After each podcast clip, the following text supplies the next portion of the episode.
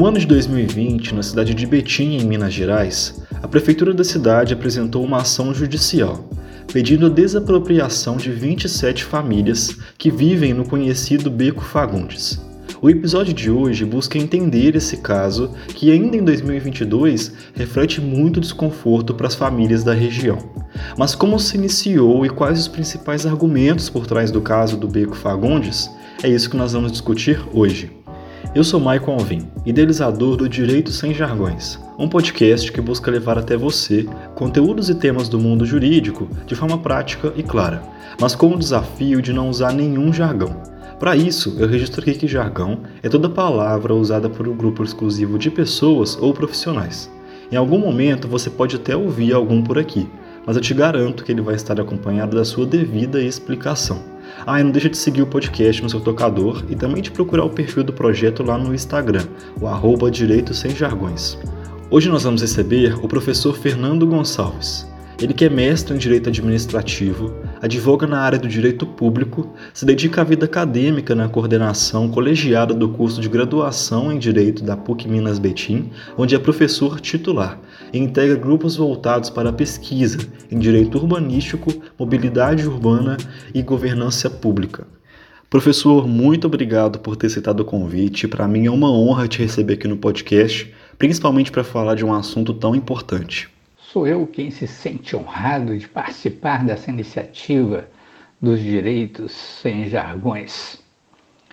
Iniciativa que vem trazendo informações jurídicas com uma linguagem acessível a todos aqueles que realmente precisam se apoderar de conhecimentos para fazer valer o direito, não só para alguns, mas para todos. Parabéns a você por conceber e conduzir esse projeto com pautas tão necessárias na atual conjuntura. Hoje nós vamos falar sobre o Beco Fagundes, um assunto de muita importância e que ainda pode gerar muitas dúvidas. Então, para a gente introduzir e começar, professor, como e por quem se iniciou o atual processo do Beco Fagundes?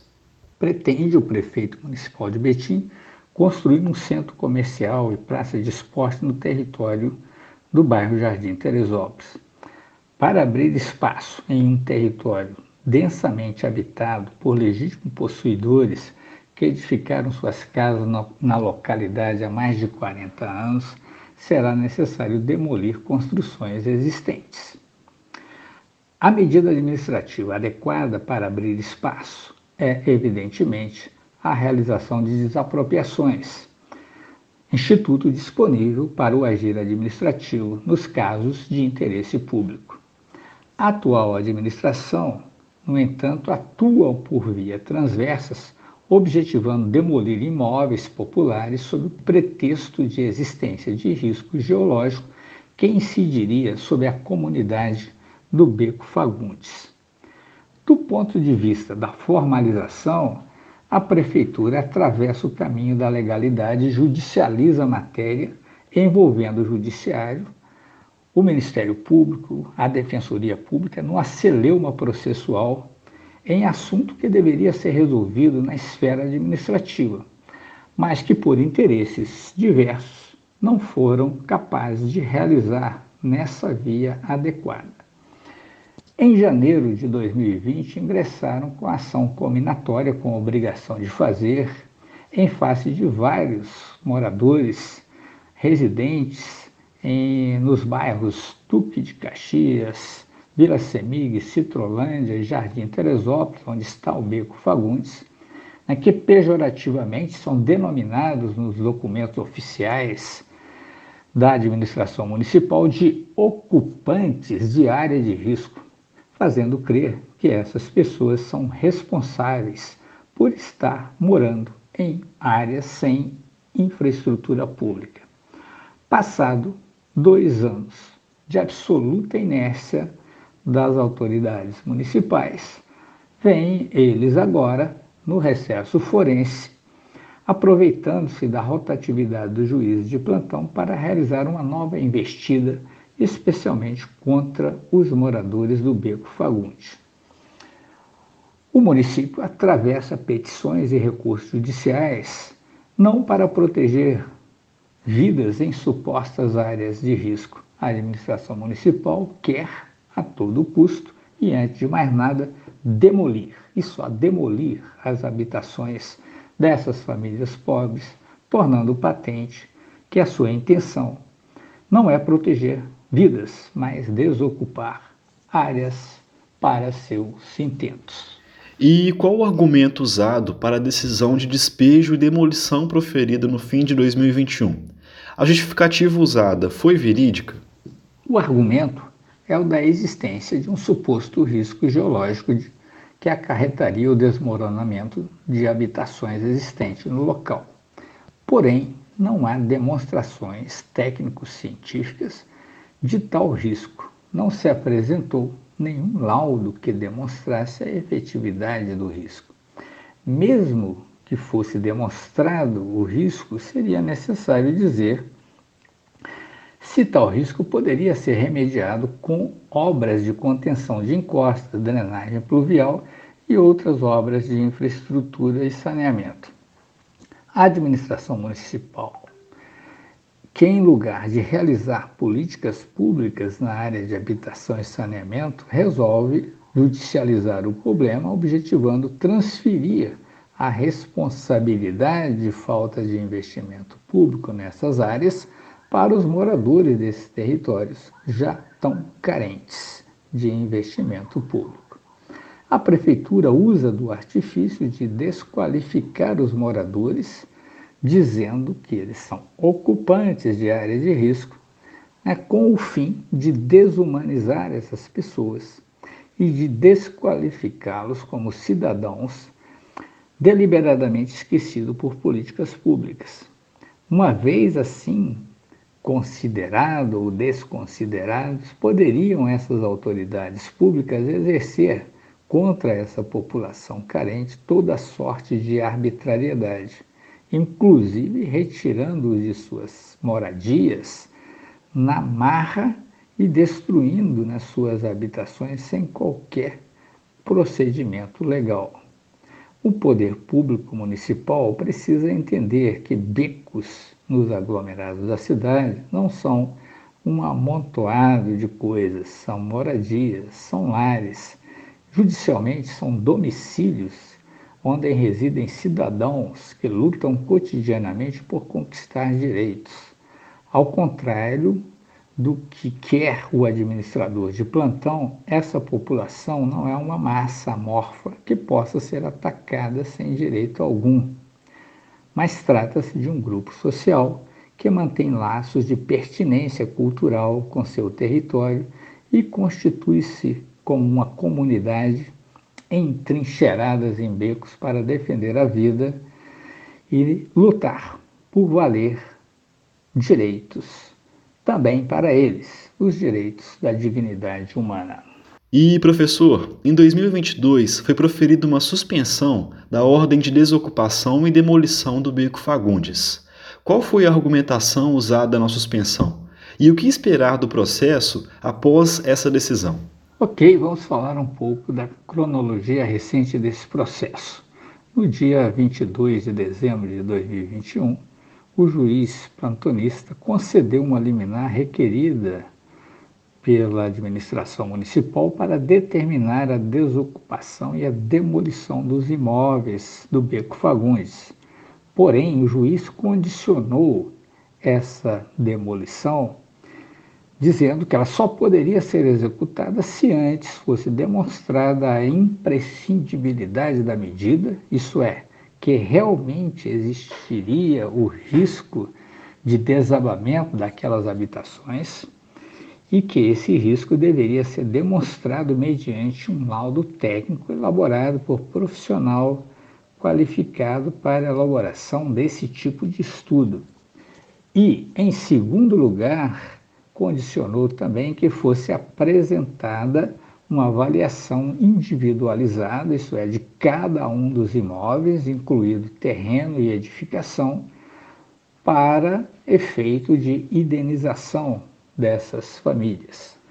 A administração municipal recorreu ao tribunal e perdeu, uma vez que o tribunal reafirmou a decisão do juiz de primeiro grau Todavia, um outro desembargador, ao receber laudos que a administração pública apresentou, alguns laudos de avaliação de algumas das edificações, e apressadamente né, entendeu que o município poderia fazer a demolição das casas. Foi nesse momento que os advogados populares que defendem os moradores apresentaram embargos de declaração.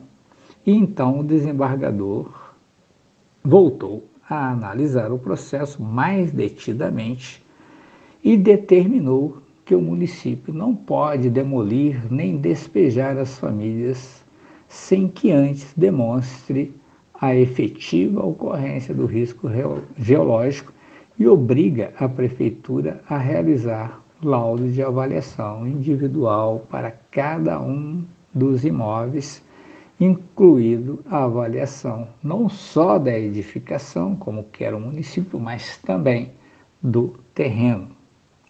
Além disso, né, o desembargador titular do processo determinou a abertura de um espaço de conciliação que será exercido pelo Centro de Conciliação e Mediação da segunda instância, denominado SEJUSC, e foi designado já uma audiência para o dia 9 de fevereiro de 2022. Portanto, estamos na comunidade preparando para essa audiência.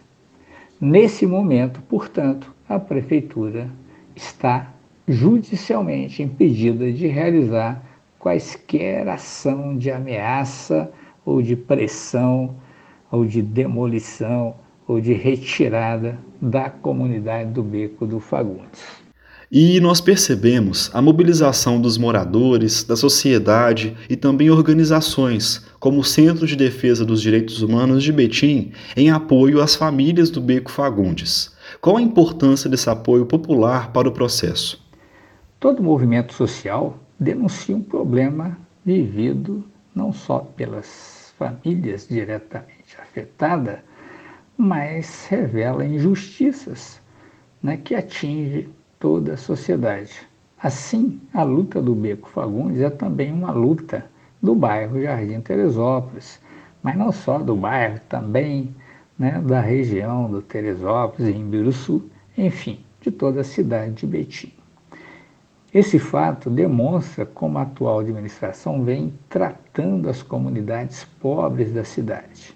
Em vez de implantar obras de infraestrutura e projetos habitacionais, a administração municipal opta pelo despejo com uso de força, em lugar de atuar né, com órgão de habitação, a administração municipal atua com a guarda municipal observa-se que não há investimento público para levar infraestrutura de saneamento e moradia digna aos territórios onde mora a população carente. O apoio de organizações sociais a lutas da comunidade é de suma importância para qualificar a busca por defesa de direitos e para a construção de alternativas de acordo com o desejo e a necessidade das pessoas envolvidas.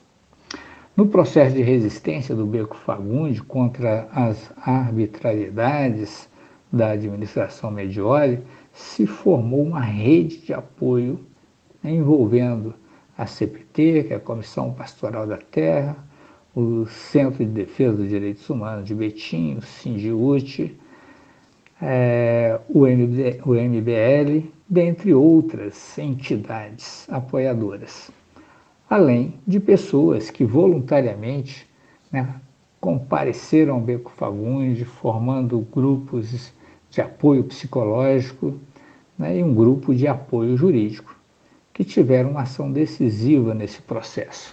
Bom, e para quem se interessou no tema e gostaria de contribuir, como é possível ajudar as famílias? É possível ajudar as famílias do Beco Fagundes apoiando seu movimento, divulgando para toda a sociedade que esses moradores merecem o mesmo respeito de quem mora nos bairros mais nobres da cidade, que o direito à infraestrutura urbana e aos equipamentos públicos que a cidade oferece deve chegar também para eles, que o investimento público deve ser maior para a comunidade de baixa renda. Quem quiser apoiar o movimento pode fazê-lo também ingressando nas entidades da rede de apoio, comparecendo nas manifestações e mobilizações, bem como contribuindo no apoio logístico para a locomoção de ida da comunidade ao Tribunal de Justiça e a outros órgãos públicos municipais e estaduais. De novo, muito obrigado por ter aceitado o convite e vir compartilhar para a gente de um assunto tão importante. E, por fim, poderia deixar o seu contato para os ouvintes que desejarem falar com o professor?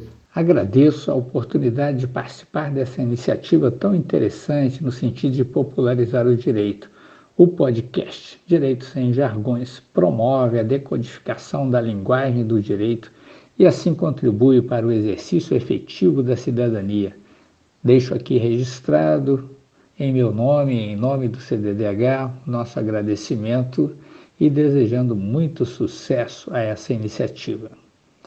Atendendo aqueles que quiserem falar conosco, poderão fazê-lo por meio do Instagram, arroba cddhbetim, ou diretamente comigo pelo e-mail fernandopuc20, arroba hotmail.com. Grande abraço, então esse foi o nosso episódio. Eu espero de verdade ter contribuído para que você tenha aprendido ao menos um novo conceito. E se você gostou, não deixe de compartilhar com as pessoas que você acredita que talvez possam se interessar um pouco sobre o assunto jurídico, principalmente sobre o caso Beco Fagundes. E não deixe também de seguir a gente no seu tocador, lembrando que o nosso podcast é semanal. E também segue a gente no Instagram, o arroba Direitos Sem Jargões. Um abraço e até o próximo encontro.